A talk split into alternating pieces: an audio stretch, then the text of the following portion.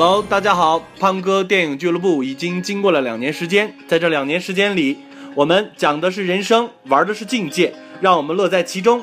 来吧，每期通过一部电影，让我们认识这个世界。欢迎收听一个深度解析电影的电台。胖哥电影俱乐部第五十五期《巴贝特之宴》，欢迎大家。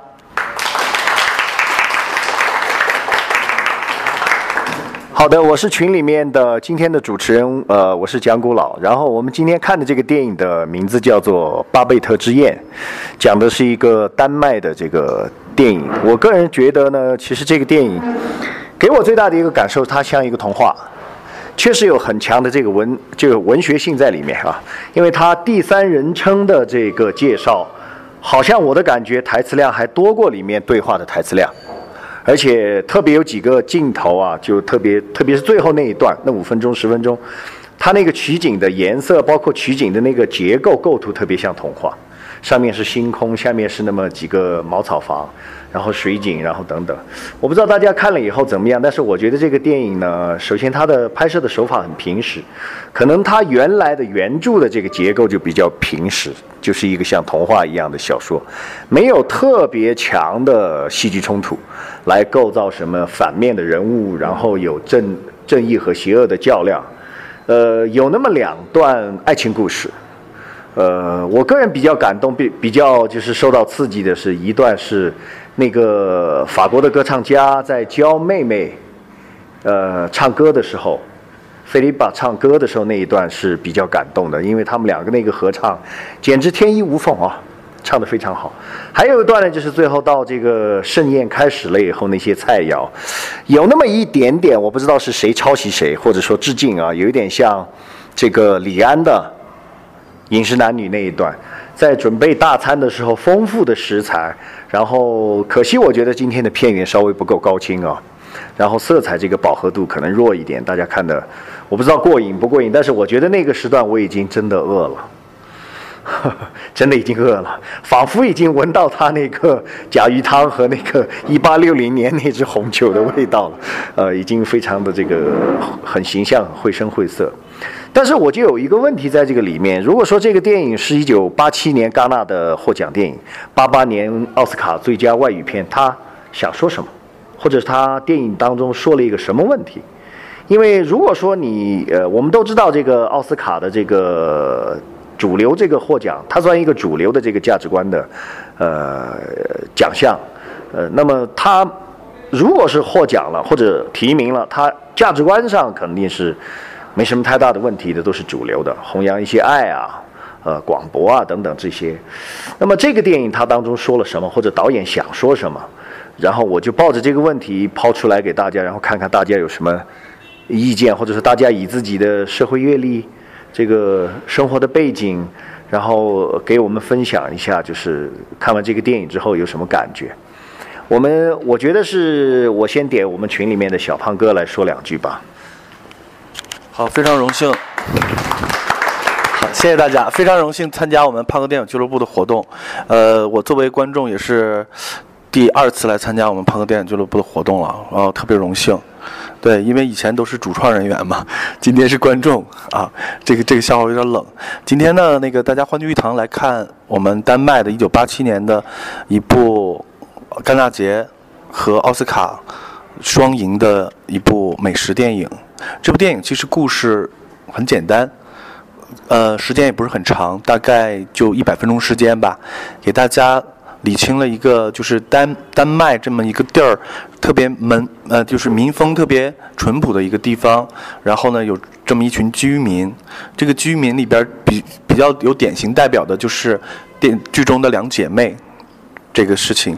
然后呢，通过前期两姐妹的一个爱情故事，引出了一个。呃，当地居民的一一种生活状态和他们存在的一种矛盾，这个矛盾呢，可能显显而易见，比如说有经济上的，有信仰上的，还有夫妻之间的一个矛盾，是这种。但是，呃，他们都觉得有什么东东西在束缚他们。然后呢，我们又通过了巴贝特盛宴这筹备这个阶段，然后呢，大家都去找找相关的食材。这个一个过程，直到最后那个将军回来，然后巴菲特回来之后，把每一道食材的主题都给大家讲出来，然后这个菜的来源啊，什么东西是一个视觉上的盛宴。通过这件事情引发的是一个思考，我们就是什么的样的一个思考呢？就是比如说。这里边含的含有宗教的东西，教民象征的是精神世界的东西，然后呢，我们巴菲特盛宴呢又象征着我们现实生活的世俗的东西，两个东西，然后呢产生了一个什么的化学效应，通他们通过了巴菲特盛宴，可能就达到了一个解脱，这个也是一个预言，但是现实呢是不是如此？我们我们大家可能。都会觉得，因为往往现实都比电影残酷嘛，啊，我们通过了他们居民啊，小镇居民通过了巴贝特盛宴呢，他们就把之前遗留的问题都解决了，呃，这是一个良好的祝愿。但是说句实话，呃，真实的事情是什么呢？其实日子还是那么样一天天过的，只是大家的一个良好的祝愿。但是这里边最经典的就是跟我们本本期电影最主题的就是我们来到这个地方，也是两姐妹一起。来在做西餐，然后呢，嗯，大概的就是给大家除了在我们做的活动呢，就是除了给大家视觉、听觉的体验之外，还给大家带来第三感。第三感就是我们电影是通过如何呈现出的菜品，让我们体验的一种味道。我们感觉好像就是通过那那那一桌丰盛的菜肴，我们仿是仿佛味蕾都生津了，都已经身临其境的感觉了那那那种味道。这个就是它电影的一个一个高度啊，呃，可能说的比较乱，因为同样同样的电影，我们也做过一一款主题，就是香水。那那次香水我们也是做了一个体验，但是确实是那部香水的那个电影和这个这部电影有异曲同工之妙。为什么呢？因为。通过视听，我是无法体验到第三感的，也就是说，物呃那个嗅觉的一个感觉。但是大家如果看过《香水》那部电影，就会有所感觉，仿佛那种香味就已经飘到了你的鼻子里边。这一部电影也是，仿佛我们看到菜品，我们味道已经就到了我们的那个舌头，我们已经感觉到了。大概的，我先说一下这么多，抛砖引玉吧，把时间还是交回给主持人。呃，其实仔细梳理一下，这个电影当中还是有两条主线的。一条主线就是在边远的渔村的这个小村庄里面，寥寥十来户人家，最大的一个公共建筑就是教堂，第二个公共建筑就是一个小杂货店。那么第二条线呢，其实就是巴贝特个人的一个遭遇，他的一个身世，对吧？如果没理解错的话，这两个呢，其实他在里面呢是。一条是宗教的线路，一条是世俗生活的线。宗教这条线呢，因为要可能要讲一点基本的背景，他们信的这个教派呢是路德宗。那艾博等一下可以讲一下路德宗是什么啊？我先讲一点我理解的、我知道的，就是路德宗其实他的生活态度是比较严谨、比较隐忍的，而且比较克制的。那么在里面呢，其实有几个场景，比如在这个宴席之前，他们头一次聚会的时候是看见了，大家人性当中互相不满的那一段都已经爆发出来了。但是大家也看得到，你看他们在互相指责你骗了我，我骗了你的时候，这样是一对矛盾。还有那个就是年轻时候没能够结婚在一起的，对那两口老两口，然后后来是在这个宴席上是亲亲吻了的，和解了的那个。大家这个就可以看得出我的感受是什么？他们在矛盾最激烈、最爆发的时候，之间的争吵的是非常的克制，讲话都很有分寸，而且不打算给第三个人听见的，对吧？他们在那么小的一个房子里面，互相之间在讲陈年旧事，那些算旧账的时候，陈芝麻烂谷子的时候，讲那些话的时候，都是很克制的。那么他们的生活态度，对于像巴贝特这样有经历。代表了当时欧洲的首都巴黎的那些生活方式，而且是可能是世俗生活当中最极端的那一段，就是，呃，骄奢淫逸，就是口腹之欲，就是一万法郎做一顿饭的这种，对吧？它具象化了一到了这个一万法郎这个数字上面，那么这两个之间其实是有矛盾的。他的矛盾在这个电影当中呢，是在巴贝特在准备食材的时候那一段。那么我的感受就是，你看他连一块冰都要从巴黎用海用船拉过来，因为当时看得出来，它只是一个秋天或者是春天，然后没有到冬天，那个冰是需要大家做酒的就知道。等一下我们可能品尝酒的时候就知道，它要零上五度的时候，它的口感才是最好，特别像香槟这一类的酒。那么。巴贝特为什么要这样干呢？难道只是为了显摆自己在巴黎最最繁华、最奢华的酒店里面当过大厨吗？肯定不是，对吧？然后，如果巴贝特是为了征服这些村民，征服你们这些路德宗的教派，把你们从这个陈旧陈腐的这种宗教生活刻板当中拯救出来吗？我觉得也不是。那这个导演为什么在这个地方设置一个这样的冲突呢？其实，如果我让我自己来讲的话，哪一种生活方式它本身都在电影里面都有缺陷。如果你去做一个这样这个路德宗的教派，大家可以看得出他那个，呃，牧神父，对吧？在这个里面，我听的那个英文的对白说他都是 father，对吧？说的都是父亲，就是权威的那个人的象征。他把自己两个女儿，呃，如花似玉的两个女儿的幸福给扼杀了。当那个小伙子从教堂看到他的女儿，然后上门来求婚或者表达好感的时候，他给到的是拒绝。我的左手和右手，难道你要当着神的面把他们带走吗？那这是一个就是用一个宗教的这种角度或者裁判的这种权威，把这个事情从萌芽里面就消灭掉了。然后呢，这个乃至导致后面大家会想，为什么这个将军当年的那个罗伯特中尉罗伯斯劳伦斯中尉为什么会姗姗而去，都没有。完全的表达只是一个很克制的文手礼之后，这个爱情就无疾而终。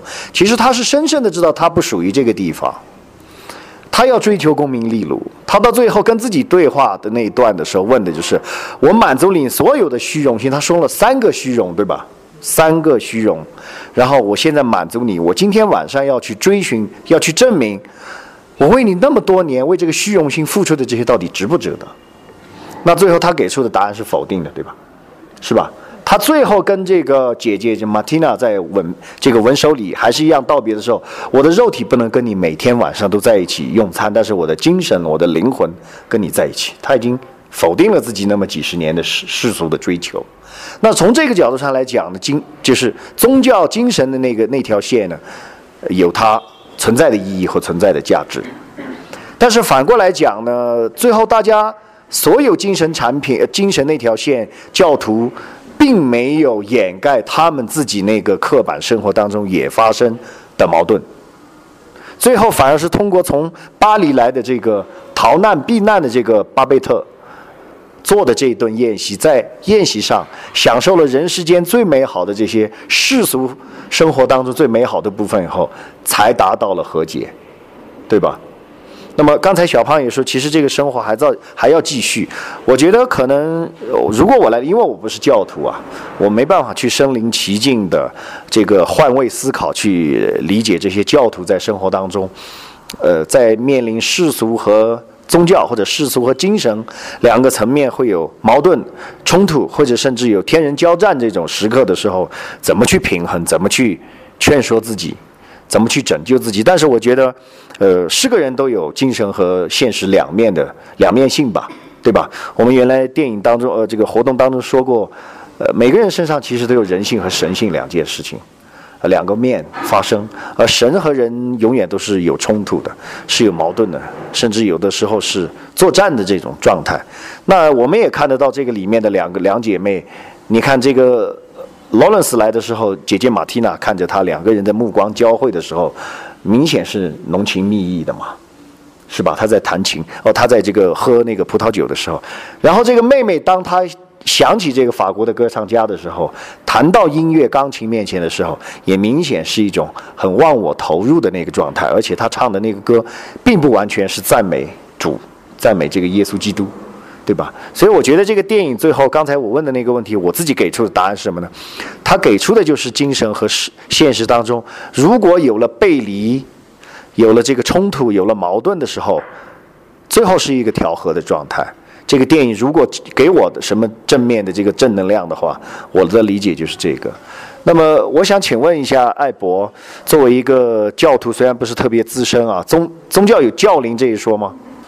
呃，因为这个是要说一下，因为不是，其实说这个我们在，呃，我们的这个教义里面说，不是说谁的资深或者说谁的这个比较浅的这个问题，最主要的还是一个，就我们认为这个东西是我们受到的祝福的多与少的问题，其实并没有深与浅的问题。所以说，在我们的世界里面，我们是一个有神论者哈。首先先说，我是一个有神论者，那么。就是我们不分什么教民还是这个非教民，而我们是说受到祝福的，我们称之为兄弟姊妹。他说我们在教内的，我们叫兄弟姊妹；教外的，我们叫做异人。嗯，只能是这样的称呼。呃，我不知道能不能解解释您的问题。呃，我听懂了一点，普及了一点这个知识啊。其实我刚才的这个问题，我问的就是说，他在就是进入教会这个以后，对你或者对他们对教徒这个这个角色。呃，或者有这个背景相关背景的人来讲，遇到刚才电影当中说的那种让你做出人生选择的时候，或者你的生活当中遇到矛盾的时候，是一个什么样心理活动的状态？也是我说的这个通过现实当中，这个跟现实去和解吗？还是去呃战斗，或者是什么样的呢？啊，因为我不敢说自己这个受到的祝福很多哈，但是我就说我很感谢我自己能够在这儿跟大家。分享一下，在这个，呃，自己从这个基督基督教，或者我们所说的这个，先先说一下我们这个马丁路德宗是什么？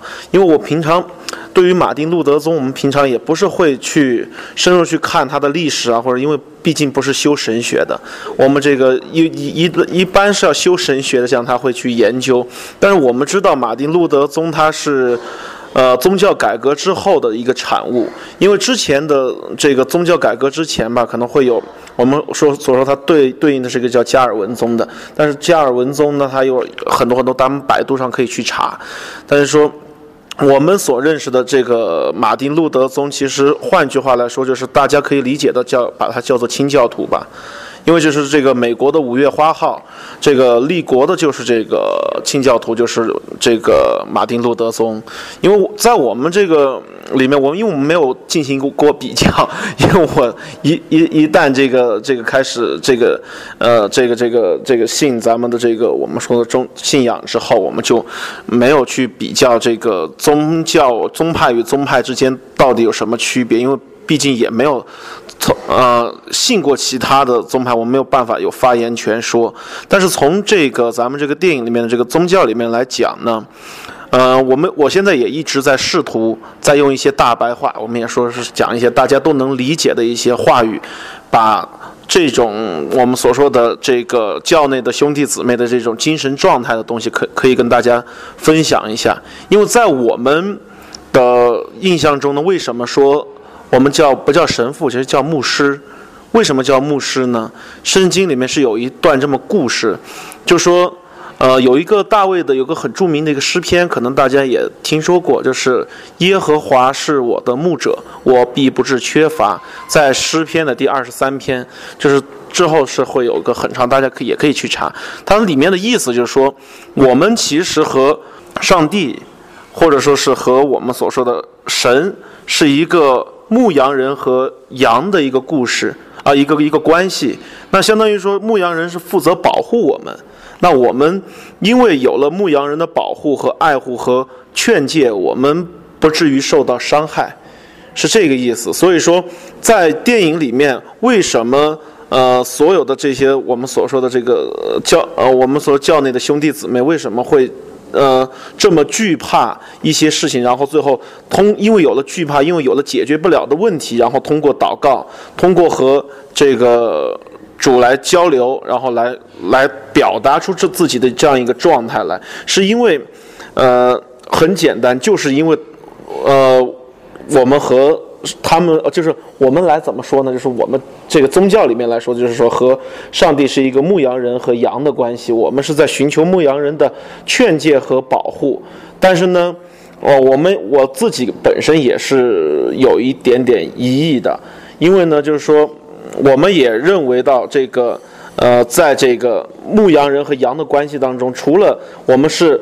牧羊人所所牧放的这个羊群，我们也是有独立思考，也是有自己的这个去理解的这个这个这个这个我们所说的呃生物吧，啊，也是这样。所以说，嗯，看完这个电影后，还是还是有一个深深的感触，就是说，可能还是，呃，很多人把这种恐惧啊，或者说是这种无助啊，全部都加在信仰上面，反而导致了可能。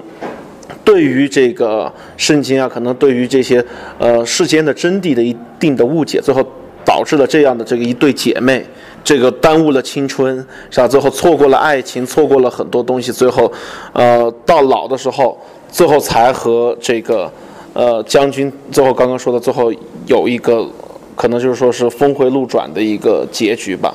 可能我觉得这个也是。呃，我自己所认为的，包括也可以分享一下，就关于宗教的，有一个叫《我的神》呐，这个印度电影里面也讲了。我觉得他有一句话说的非常好，就是说，可能每一个宗教里面的牧师什么这些东西，就是一个人和神之间的一个经理。那神是董事长，这个这些牧师啊，什么各种住持阿訇啊，其实只是经理而已，只是说。有些不同的经理在卖这个产品的时候呢，就把这个产品的功用啊，还有这个产品的一些，呃，可能它的一些作用或者产生的效果夸大化了，或者是讲的可能，呃，通过人的理解来理解了一个宗教的这个东西出产生的这些偏差，所以说才会有一些宗教的冲突，还有现在的很多一些呃不同的宗派的东西。其实我还是主主张一点，就是宗教信仰是引导人向善的。是这样。好，杨蓉老师讲两句吧。哦，那个，嗯，我是蓉儿，就是，呃，我因为，呃，我也是看了这部电影，就是非常有感触了嘛，然后又听了刚才大家的分享，然后我觉得很，啊，非常有共鸣。那个，其实我觉得巴菲特了嘛。啊，这位女士，我觉得她其实也是身处，她她也是落魄吧，我觉得也是身处一个困境，啊，身处困境，然后她漂泊到这样的一个异乡的一个小村子了嘛。但我觉得这个村子里的那个，嗯，应该怎么说呢？他们也是村民吧，然后也是就包括那两个姐妹，其实我觉得真的他们都很安详，内心非常的平和。我觉得其实那两个姐妹其实开始有他们的一段那个。啊，人生历程也错，呃，当然也经历了一些，包括错过了，错过了那个啊，也是我觉得他们情感的一个一个啊一个，呃或者说爱情吧。然后，但是我觉得他们一直到那个就两两两人那个相守了嘛，一直那个终老吧，我觉得都是非常的那个，我觉得非常的那个安详，也是充满了信仰和爱了嘛。然后那个，那我觉得。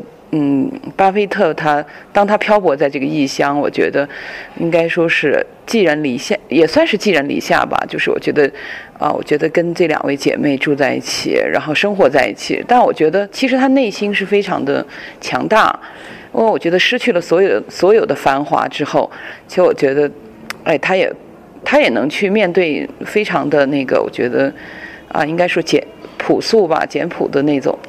啊，那种那种平凡的生活吧，我觉得就像大家刚才说，他去每天就是提着个篮子买买菜，然后哎做做，在一个我觉得那个厨房好像也挺简简简简单的啊，简陋简陋的厨房里做做吃的，然后我觉得生活也挺单调的，其实啊就完全就是就相当于是那种，我觉得好像就是一种活着的状态，但是我哎我觉得最后就是哎我觉得非常就是也是电影的高潮吧，就是他。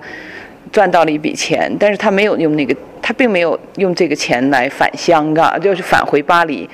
然后我觉得他把它全部拿出来，哎，我觉得以以一颗这种虔诚啊、虔诚和一个爱的心去做那么一个盛宴，然后我觉得他也是一个一种啊一种报回报啊回报，然后也是用通过美食来表达。表达他自己的一个心意嘛，就是一一顿充满爱意的晚餐。那我觉得其实其实也体现了他的其实他内心的一种，我觉得是一种贵族精神。我觉得这个贵族精神并不因为你要身处在酒店，还还是繁华中，还是在最简陋的村子里。我觉得实际上他都体现了呃这样的一个这样的一种啊一种气质了嘛。然后我觉得最后他就决定不回不回巴黎。我觉得这个是非常需要有勇气的。我觉得这个你你要选择，或者说是呃名名不呃，就是没名不见经传的，或者是那种默默无闻的这样的一个，在一个村子里就这样无声无息的生活下去的话，我觉得这个东这个最后他也做了这样一个选择，他觉得可能在这个地方也可以作为他的一个归宿，啊。我觉得钱用完了，我也可以不用，我也不想不回去了。那么我们就继续这样的一种生活，啊，所以我就觉得，哎，真是怎么说呢？他们最后，嗯，也是可能因为是信仰，也是因为，哎，我觉得是是是内真的内心非常强大。所以我觉得这个，呃，这个片子其实其实真是，哦，我觉得真是真是，我觉得可以让人那个那个不断的去回味啊。是，好，谢谢大家。嗯。呃，大家好，这个我我叫易鹏，那么今天第一次来到这个地方，非常荣幸能够和大家一起看电影，然后分享美食。那么我说一下我自己对这个电影的看法。那么我觉得这个电影刚才这位老师刚才讲的这个给我很多启发，就这个电影就是两条线。那么我想从其其中的一条线剖开来讲一下，叫做什么呢？就是宗教。为什么呢？因为我们知道这个欧洲的历史它是什么呢？它经过中世纪以后呢？这个漫长的这个宗教一统天下的这个格局以后呢，它产生了两个运动，一个呢叫启蒙运动，然后呢接下来的文文艺复兴，然后呢又有它的宗教改革。那么在这个电影里面呢，我觉得强烈的、突出的、很明显的把这个冲突，还有作者，也就是说这个编剧或者说是原作作者的这个意图，已经这个这这个强烈的表达在这个电影里。我们如何来看待呢？首先，我我讲几个细节。第一呢，就是这个晚餐，它在电影里面有一个细节叫什么呢？就是我们今天晚上有十二个人。这这个十二，我对十二这个数字呢非常敏感。为什么呢？它加上一就是十三，就变成了最后的晚餐。但是呢，这个电影它并不是最后的晚餐，因为这个主角他留下来了，留下来的不是最后的晚餐。那它意味着什么呢？就是它它它，我觉得它应该是意味着这这样的一个意思，也就是说，这个。我们在最后还可以看到一个，就是那个那两个姐妹，她过去拥抱他，然后说天使。那么什么意思呢？我觉得这个，嗯，女主角她就是一个天使，她是一个天使派到这个，这这这个他们这个叫路德宗是吧？对，路德宗这个人群当中来给他们传达一个一个这样的信息，就是我们可以可以在这个路德宗他他他这样的一个这个这个基础上来来来来过这样的一个生活。而且我在我在这个店里有一个，他他很那个很很明显的一点，就是刚才那位老师也提到过，就是一帮人呢，他的着装非常的黑，一条线他全部是黑的，然后呢，只有那个将军呢，是这个很很很具有世俗的这个荣誉的一个着装。那么在我看来呢，这十二个人当中呢，其实我觉得这个老师呃不，这个将军他可能。扮演的是一个犹大的角色，为什么呢？犹大他追爱慕虚荣，追求世俗的功利，呃，但是呢，对犹大这个角色呢，可能我了解不太深，在在基督教里面呢，他有对他这个人物比较有争议，就是说他到底是自己背叛的耶稣呢，还是耶稣让他去背叛的耶稣？这这个在这个基督教里可能有一个这个争议。那么就回归到这个。回归到这个电影里里面来看呢，我觉得这个电影的主题叫做是什么呢？就是一个词，叫做选择。姐妹们选择了到这里来，对，女主角选择了到这里来，最后将军选择了离开，而且呢，在世俗生活和这个清苦的这个这个路德宗教派的这个教徒的生活之间呢，最后的人也做了一个选择。只不过呢，这个选择是基于什么呢？就是基于主的恩赐。其实我觉得这个女主角她是一个天使，在在在她的情绪表达呢，就是她派到这个这这些人当中来，给予人，给予他们就是能够享受到真正的作为人的一个快乐。在你感受到这种上天的美食的恩赐以后呢，你再来做一个选择。最后的选择呢，我们可以看，我们从电影里可以看到，就是将军离开了，所有的人留下了。所以我觉得这个是一个，这个电影的这个编剧他想告诉这个观众的，他想传达的一个信息就是，我们需要坚持，我们需要选择，但是呢，我们我们没有必要太过分的约束自己、苛求自己，让自己呢，就是过过那种很清苦的生活。我觉得他这这是一个文艺复兴对人性关怀的一个反思和反照到这个宗教观里面的一个主题。所以呢，就是选择和这个人性，我觉得这个电影是两个这这两个核心词汇。就是刚刚那个啊，我听这位仁兄说的这个点儿哈，就是说这个犹大这个事儿，其实澄清一下，犹大其实是其实是他自己要背叛，但是呢是主知道他要背叛，然后跟他说你就去拿赏钱去吧，然后那个饭你也别吃了。对吧？你就拿钱回来，然后反正就是你，反正你都要背叛吧。我已经知道你要背叛了，你去背叛吧。因为背叛这个事情，他是主是知道的，所以说是这个点。我觉得这个刚刚这位人生说的也是对的，就是说，其实我之前也是看了为什么他要用十二这个数字，也是一样的。呃，包括现在很多有些宗教意味的，比如说是十二怒汉啊，对十二公民啊，他为什么是十二呢？十二也就是，嗯，我们所说的叫众生吧，就是说。就是，其实这个餐桌上的其实是个众生相，而且我们看这个巴菲特盛宴啊，因为我自己是做话剧的，做戏剧的，因为文艺复兴跟戏剧这个也是有关系的，就是从这个神学到反神学哈，我们在讲这个这个点，其实有很多戏剧家其实看看似还一直在批判，呃，神学啊什么之类的，其实要。看懂西方的戏剧史，你是一定要有一定的这个，呃，宗教的这个基础在这里面才能明白。其实很多再到后面，这个戏剧的这个东西，包括这个，呃，巴菲特这个盛盛宴到最后为什么他会有一个峰回路转？到最后这个，呃，将军会有一个这样的点。其实我们也一直是在讲这个，呃。人的这人生的这个过程，包括西方戏剧也是讲的一个一个点，就是一个救赎的过程。对，你说你一开始，其实换句话来说，是他们看似这个样子，天天祷告，不停的祷告，跟主说：“我好迷惑了，谁偷了我家的这个东西，然后卖了我贵的东西？我这个心里面觉得他这个人表面上在跟我说着好话，背地里心里面肯定在掏家伙的这种，对吧？”那一直觉得好像可能谁谁谁这中人人世间这个仇恨，好像这个祷告是解决不了的。其实，可能他们还是会错了一个意。为什么到后面后面，整个到最后是一个人自我对话的这么一个过程，这么一个镜头？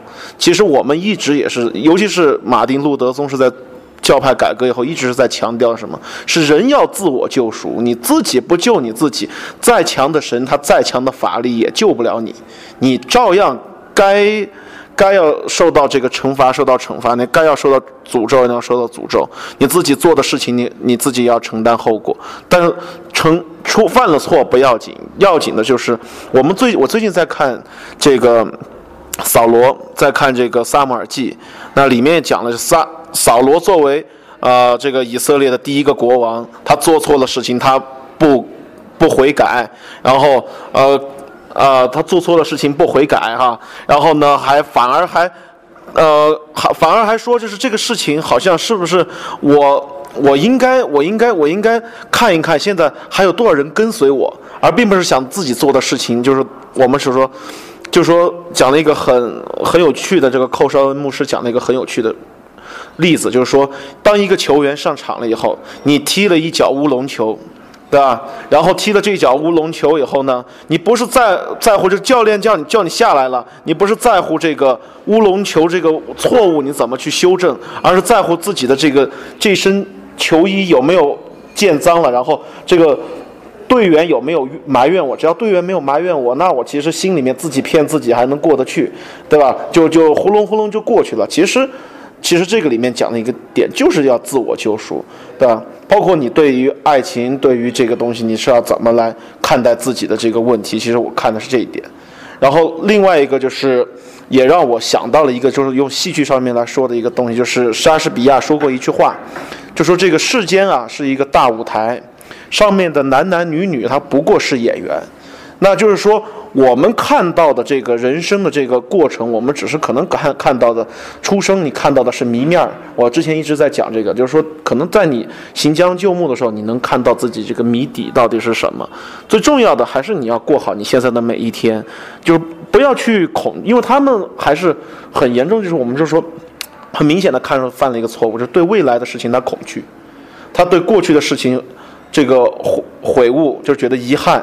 就一直生活在遗憾和恐惧、遗憾和恐惧当中。那这个对于他们来讲，那牧师也是一样的啊。他他总是觉得，哎呀，当初要是和那个上尉好了呢？你看是不是？是不是？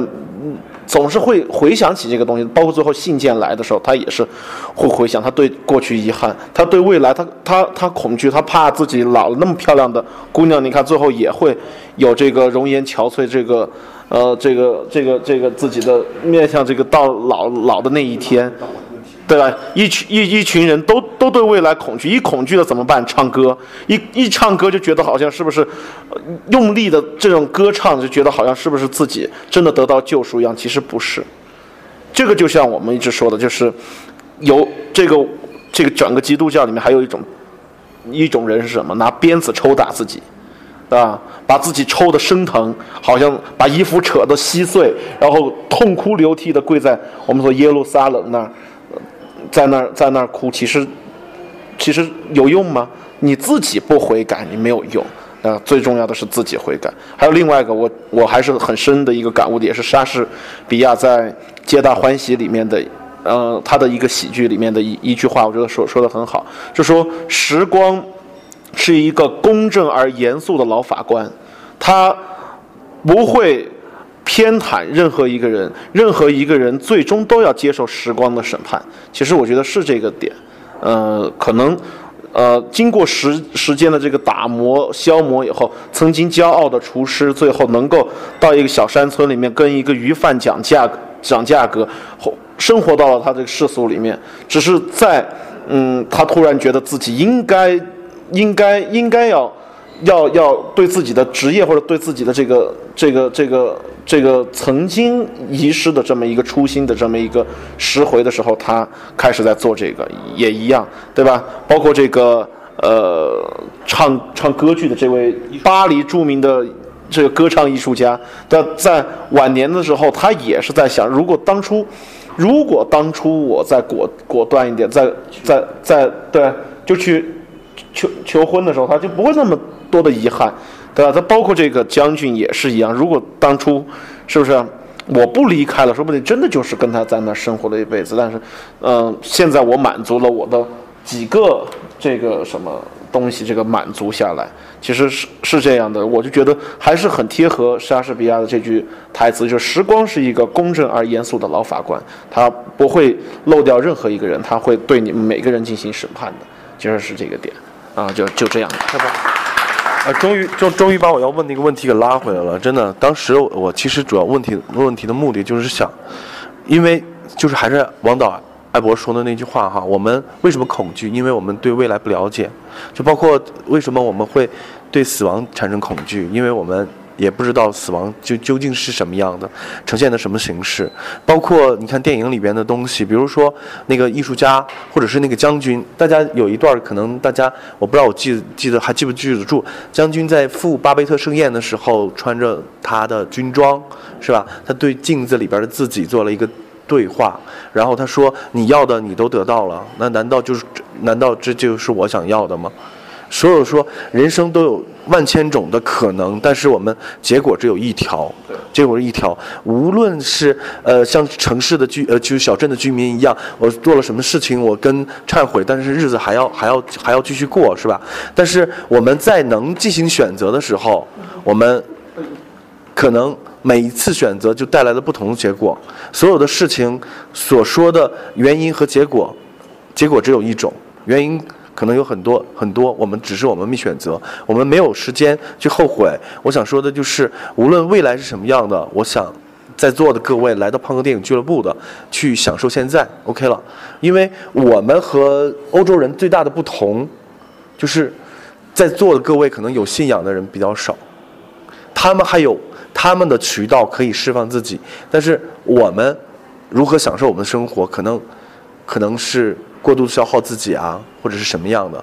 我就觉得在这件时间里边，而且现在经济又不景气，我们就做点让自己开心、有意义的事儿，例如参加胖哥电影俱乐部，是吧？这种，谢谢。好，最后这个。我是那个云南音乐广播的刘倩，嗯，文刀刘草溪倩哈。这个前面呢也听各位老师。讲了好多。有些人呢是对这部电影的看法，比方说有一些技术流的哈，给我们分析很多东西。另外呢，还有一些呃人把这个我们的这个电影里面的内容，就是给它延展开来，比方说讲到我们的礼仪，甚至还讲到一些国际的政治问题。所以我特别说一下，小胖哥，你真的是我见过的十七岁的少男里面，思呃最有思想深度的。啊，我谈一下我对电影的看法吧，还是要回到我们主持人说的那句话哈，就是说，为什么这部片子它是用一个特别平实的手法在给我们讲述了一个故事，但是最后为什么能够获得奥斯卡和和戛纳的双料大奖？其实我谈一下我自己一个很浅显的感觉，我我对宗教其实没有什么认识，那有一些说法。如果要是如有冒犯的话，请有信仰的朋友们尽情的鄙视我哈。我是觉得，我想说的是，呃，宗教解决不了的问题，爱可以。就是说，其实我们看到那个小山村啊，小渔村，特别的安宁，特别的祥和，每个人都有心中特别虔诚的宗教信仰。但是这个小山村是不是真的像它表面上看上去的那么美好和宁静？我我觉得不是的，它有它的问题。比方说，当那个军官，啊，不是，当那个歌唱家准备跟那个那两个美丽的姑娘的父亲去表达说我要把她带去巴黎的时候。你知道后来他父亲不是最后拒绝了他吗？然后他在那个外头那种得意忘形的那个、那个、那个笑声，当时大家我觉得在场的好多人都笑了。就是他完全是一种，他觉得我的女儿是要禁欲的，我的女儿是不应该想那些问题的。所以当他得逞了以后，他就觉得哇塞，我看你在惦记我姑娘，有那种很得意的那种。还有一个就是。当那个歌唱家去拜访那两位美丽的姑娘他们家的时候，那个小山村里面有两位大妈级的人物，一在墙角在那儿偷窥。朝阳区群众。对对对对，他们他们其实你说他们这一个有那么虔诚教养的宗教信仰的人，其实他们也有人性特别黑黑暗的一面，所以才会后来慢慢慢的爆发说他们有宗教解决不了的问题，互相的欺骗，还有爱情上的背叛。等等这些问题，如果说真的是一味的我们唱一唱圣歌，做一做祈祷，我相信这个问题一辈子解决不了。但是巴贝特，我记得他好像在这个山村呃渔村生活了十四年，他完全看到了这个渔村的问题，因为他有他自己的一套价值观。当他到这儿来的时候，他就发现这些人非常的有教养，非常的隐忍，非常的恪守礼礼节，但是他们不鲜活。他们没有活出自己，所以为什么他会愿意说我要花一万法郎给大家来做这么一顿饭？就是食色性也，大家别装了，就是在宗教的那个外衣之下，我们还是要回归到人性。我们爱美食，我们需要爱情，对不对？我们有特别世俗的一面，所以我觉得他的出现就是给这个小渔村带来了一抹亮色。也是让大家说要找到一个本质的自己。每个人不要去泯灭人性，因为我有一一个一个宗教，对吧？我有一个神，我有一个主在指引我，所以我把我的人性都要丢弃吗？不行，因为宗教解决不了所有的问题。靠什么？就要靠我们彼此用那顿美食换回来的我们内心的那份柔软和爱，所以我们才会原谅当年的背叛，我们会原谅你对我的欺骗，最后我们。又回归到宗教的那个话题上，就是我们围着一口井，我们不需要每次都要坐在那里，来显示我的虔诚。我们围着一口井，我们看着天上的星星，我们觉得哎，这生活太美好了。而我的神这个时候也格外的圣洁。哦，我个人是这样看的，所以我觉得，呃，看完之后我就觉得，为什么他们觉得那个巴贝特是一个天使？因为他让所有人找到了人性。就这么多，谢谢。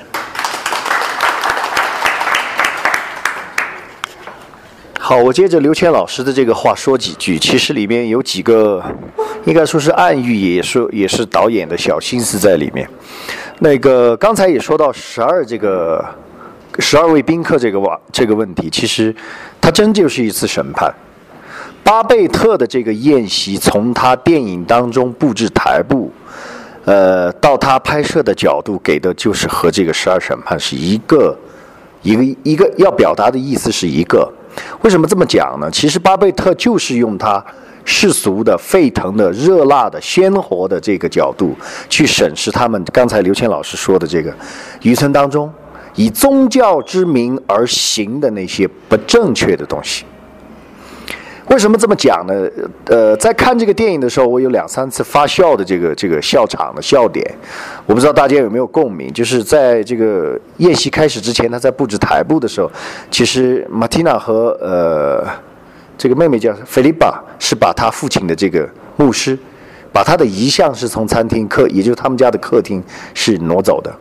从他一开始对待这个宴席的角度是。祈祷的时候跟大家商量，就是我们在吃这个的时候，我们的心中只有上帝，只有那些东西，我们没有食物，没有这些，它完全是一种抗拒。也就是说，我刚才说的两条线在这个地方是冲突的。我的宗教是不允许我有那么丰富的世俗享乐的，对吧？那么反过来讲，他们心中就是对自己的宗教其实是抱有严重的不信任，只是他们不自觉。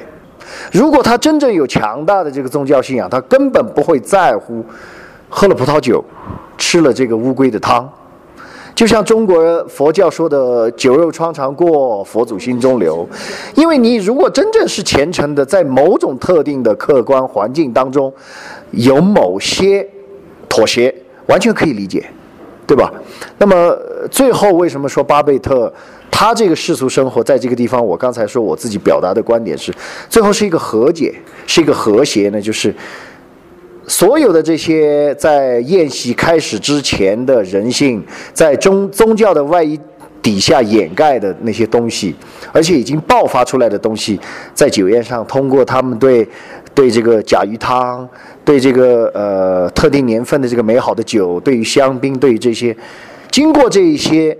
我我不知道用“洗涤”这个词准不准确啊，反正是把它净化了。最后是大家也知道，这个世界上虽然有了上帝，还是很不完美。而且呢，我们也有很虔诚的信仰，但是我们确实也是庸俗而卑微着活着的人群。但是最后，我们通过这一番的这个，不能叫做世俗享乐吧，但是他确实是得到了很多肉体上的快感，对吧？对啊。认识到自己了丑陋的一面，然后确实是把这个事情就放下了。刚才我们说吃完这顿饭之后，生活还继续，但是我觉得生活真不是原来那个生活了。他不是靠完全在牧师严厉而怜悯的目光下保持自己的宗教纯洁，而是认识到了自己的不完美之后，还能保持自己的宗教纯洁。这个是两个概念的东西。那么，虽然我不是这个 这个教徒，我用我们平时中国人的信仰的话来说，这个是禅门公案里面说，在你得道之前呢，看山是山，看水是水。在你修道的这个过程当中呢，看山不是山，看水不是水，结果最后等你真正得到的时候，山还是山，水还是水。这个上帝从来都未曾变过，他从来都是高高在上，无处不在，无时不在嘛，对吧？圣经里面说上帝的这个样子是这个样子，而且呢，你想什么，你觉得上帝是什么样子，上帝就是什么样子的。好莱坞现在的电影当中。这个上帝就是那个老的黑人演员叫什么？摩根·弗里曼。对，就是摩根·弗里曼的样子。那确实，这个在黑人的心目当中，如果你上帝是一个纯种金发白肤的雅利安人种，那对这个世界不公平吧？对吧？是这个样子吧？所以刚才其实说到几个呢，在里面如果真有一个大反派的话，其实这个反派就是挂在墙上的那一位。你以宗教之名剥夺他人幸福，无论如何也说不过去。但是他给了一个历史的年代，说的是一八七一年的，大概这个年代前后的欧洲，那其实就是刚才艾博说的这个问题，他正处于欧洲思想解放、文艺复兴的前夜，或者就在这个急剧转折的这个过程当中，为什么要把巴贝特这个角色设定为从法国来，而且是法国？他说了一个将军的名字啊，不是罗伯斯比尔，说了一个虚构人物的名字，是一个将军。为什么说这个呢？大家都知道嘛？因为法国的这个真正的资产阶级大革命就是从法国来的，而且呢，他这个法国大革命最重要的一个解放呢，就是宗教解放，世俗的人群对神权的否定，在哲学上就是尼采说的“上帝已死”，上帝死了，你没有爸爸了。这个里面直接说到那个牧师神父的时候，说的都是爸爸，对吧？台词说的就是爸爸。当你没有父亲的时候，逼迫你自己形成独立的人格。你从今天开始自己管好自己。最后这个宴席完了以后也是这样子，对吧？最后他在走出去那个时候就没有跟墙上进门的那个客厅墙上的那个画去告别了。对啊，进门的时候每个人都很卑微的、谦恭的点头鞠躬。对，这个就是一个很明显的转折嘛。对啊，你可以说自我拯救嘛，最后就是把自己从这个泥沼当中解救出来。那么他这个，我觉得这个电影好呢，他从宗教为起点，以人性解放为结束，但是他并没有否定宗教，他没有说宗教是压制我们，是剥削压迫我们的那支力量，而是说你对宗教的不正确的理解，才是真正泯灭人性的事情。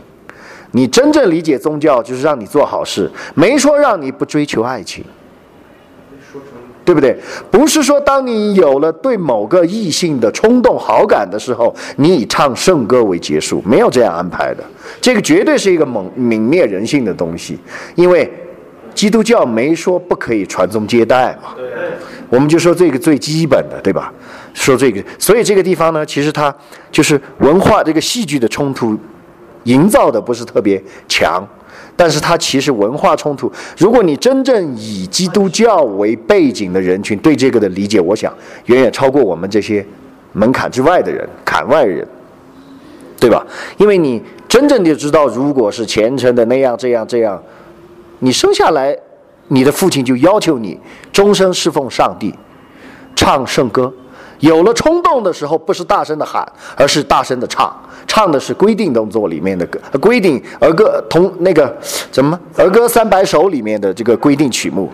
那这个你就知道，这个在一八七一年的地球上已经不合时宜了。如果它合适的话，早就绵延到今天了。正因为已经不合时宜了，所以他一个来自欧洲的厨师。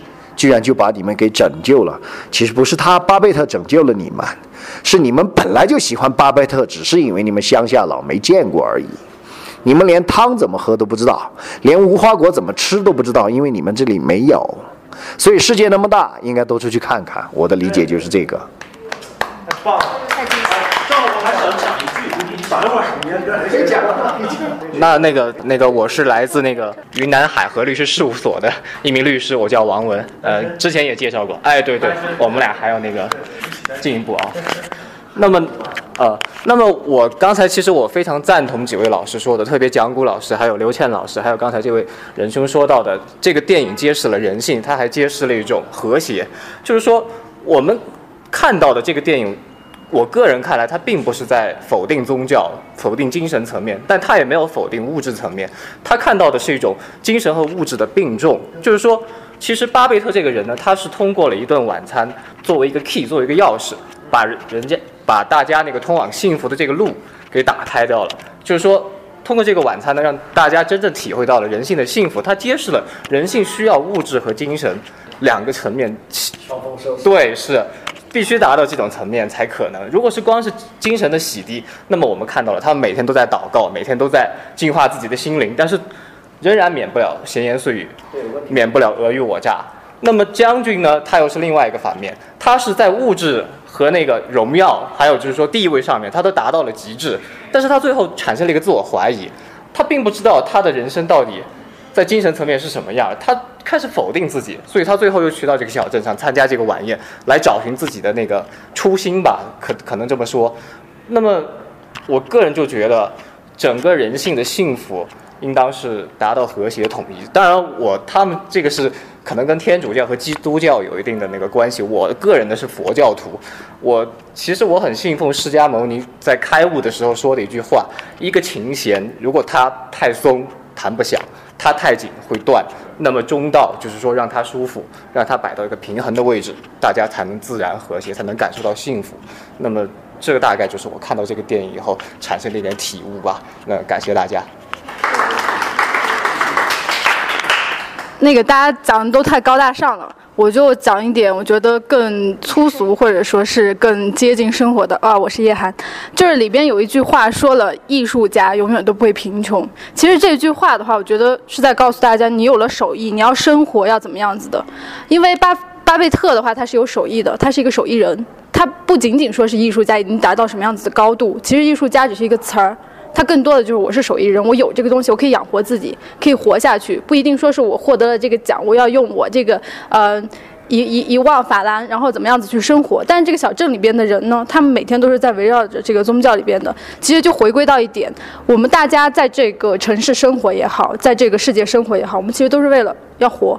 我得有自己的东西，有得有自己的手艺。比如说，我们有律师，有医生，有各式各类各样的人，那其实都是为了一个生活嘛。更多的东西就是在这个上面，所以你们都讲到人性，讲到各方面去。但是我觉得回归到本质上边，我们得好好的生活着，去享受生活。我们得有自己的技能，得有自己的生存之道，生存的一个应该说是技能的这个东西。对，然后这样子的话，我才能够活得好。然后慢慢的才会怎么样子。然后那个小镇里边的人的话，其实我们就没有看到他们有任何的劳作，有任何的打鱼或者说是生意交往的这个东西。但巴贝特他有一个手艺，就回归到我们的生活来说，我们需要的是这个东西。而就大家都刚刚讲讲了，就是爱也好啊，人性也好呀，回归也好呀，宗教也好啊，其实无非就是说，我们在这个生活当中真的得有一技之长。这就是我觉得我看到的一点点。好，谢谢。那个我不是我问问一下，那个刚才有没有说他是就他做饭的时候有一个老头儿，然后坐那儿特高兴，这有没有说到这个问题啊？我就是纳闷那个，因为我觉得整个影片对我感觉特别深的就是这位老先生，为什么呢？因为他坐那儿，每次看这个一道菜他做的时候，大家注意他那个表情，对我觉得。咱们在这儿是吧？每天生活啊，其他怎么着的时候，呃，不知道什么时候我们会流露出过这样的表情。但是我觉得那个表情是真正这个人心底内心的一个声音。我就说这么多，谢谢大家。呃，下面没说的都说两句吧。其实这次算是跟那么多朋友在一块儿，呃，应该来说看电影还是挺跟平时看电影不一样的。对我这样来说，其实看电影特别喜欢简单粗暴，比如说什么《解救吴先生》之类的，就男人的这种片子。第一次能够文艺的看一看，我特别担心我能够睡着，我估计是，但是我这次没有睡着。其实看了以后，觉得还是，还是喝了杯咖啡，仔细的把它看完，收获还是挺大的。但是有一点，可能每个人看的不一样。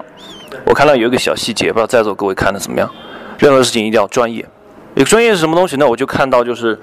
送来一封信以后，杂货店的那个人出去送信，应该他是一个邮差，戴顶帽子出去。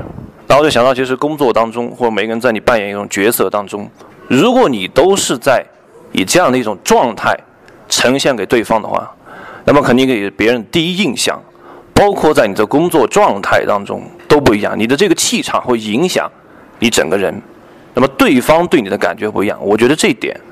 是我今天看了电影之后，我收获最大的，可能对自己的工作，啊，或者以后的一些想法、做事情一种风格，啊，这点是可能一下就看到出来的这种感受。